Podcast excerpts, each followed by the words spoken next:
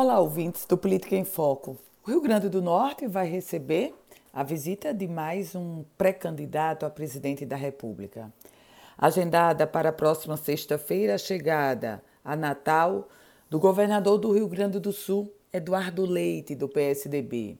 Ele que está disputando a possibilidade de ser candidato a presidente da República pela ala tucana, disputa ao lado do governador de São Paulo, João Dória, e do ex-prefeito de Manaus, Arthur Vigílio. Aliás, João Dória, que já esteve no Rio Grande do Norte, e a equipe de articulação política do governador de São Paulo esteve também semana passada aqui em Solo Potiguar.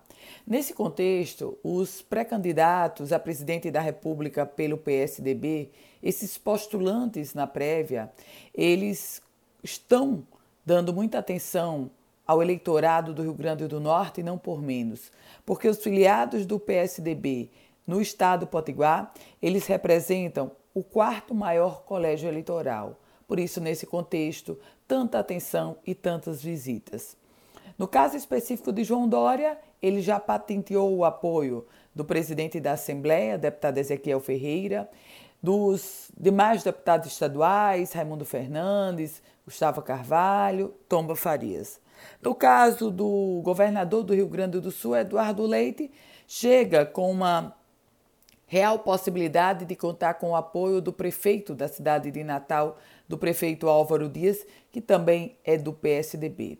O detalhe é que tanto João Dória quanto Eduardo Leite estão postulando a pré-candidatura a presidente da República pela ala tucano. tucana. Mas o fato concreto é que, independente de se for Dória ou se for Eduardo Leite, independente, a pretensão, a grande pretensão dele seria ser candidato do, do chamado Centrão, ou seja, todos os partidos que não o PT, que não o partido do presidente Bolsonaro, estariam todos os partidos unidos em torno de um nome. Mas isso é praticamente descartado, porque o chamado, o chamado candidato de centro para essa postulação já tem pelo menos 11 nomes de partidos diversos. Eu volto com outras informações aqui no Política em Foco com Ana Ruth Dantas.